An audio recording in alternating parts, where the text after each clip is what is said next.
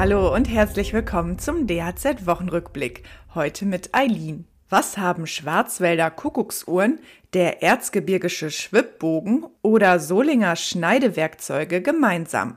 Richtig, all diese Handwerksprodukte haben einen Zusammenhang mit der Region, aus der sie kommen und sie stehen für besondere Qualität.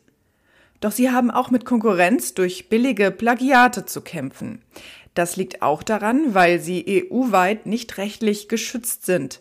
Bislang gelten die sogenannten geschützten regionalen Herkunftsbezeichnungen in der Europäischen Union nur für Lebensmittel und landwirtschaftliche Erzeugnisse. Zum Glück aber soll sich das bald ändern.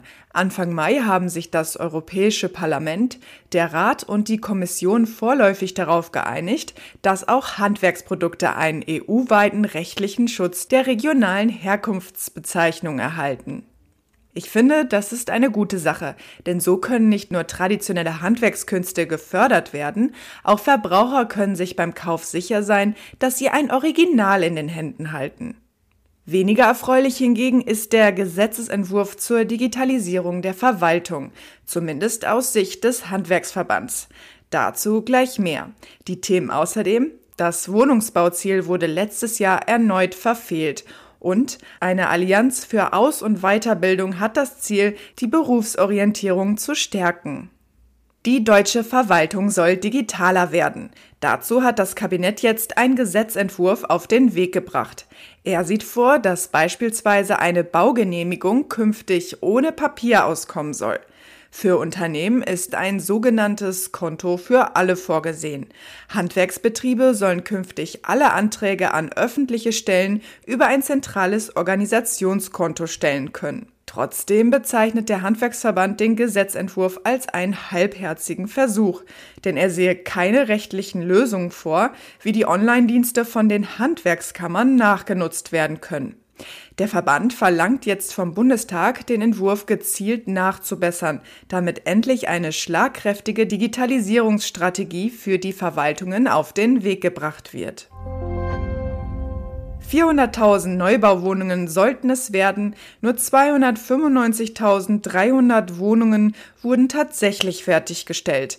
Damit wurde das Wohnungsbauziel im letzten Jahr weit verfehlt. Bundesbauministerin Clara Geiwitz will dennoch daran festhalten und verweist unter anderem auf kommende Förderprogramme. So kündigt sie erneut an, dass im Juni ein Förderprogramm für junge Familien an den Start geht. Eltern sollen je nach Baustandard und Anzahl minderjähriger Kinder zinsgünstige Darlehen zur Verfügung gestellt werden. Der Zentralverband des deutschen Baugewerbes rechnet dagegen für 2023 mit deutlich weniger fertiggestellten Wohnungen als im vergangenen Jahr. Er warnte davor, dass Kurzarbeit und Beschäftigungsabbau, aber auch Wohnungsnot und hohe Mieten drohen. Ein Bündnis aus Politik, Wirtschaft und Gewerkschaften will den Übergang von der Schule in die Berufsausbildung verbessern.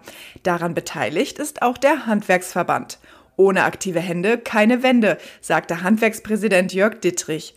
Ziel sei deshalb, mehr Menschen für die berufliche Aus- und Weiterbildung zu gewinnen. Damit Unternehmen und Schulabgänger besser zueinander finden, wollen die Allianzpartner an verschiedenen Stellschrauben drehen.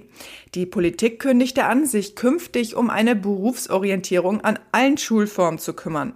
Sie will auch Berufspraktika unterstützen und die Mobilität junger Menschen fördern, zum Beispiel durch eine Mobilitätsbeihilfe oder den Bau von Wohnheimen. Für alle, die keine duale Ausbildung finden, soll es eine Ausbildungsgarantie geben.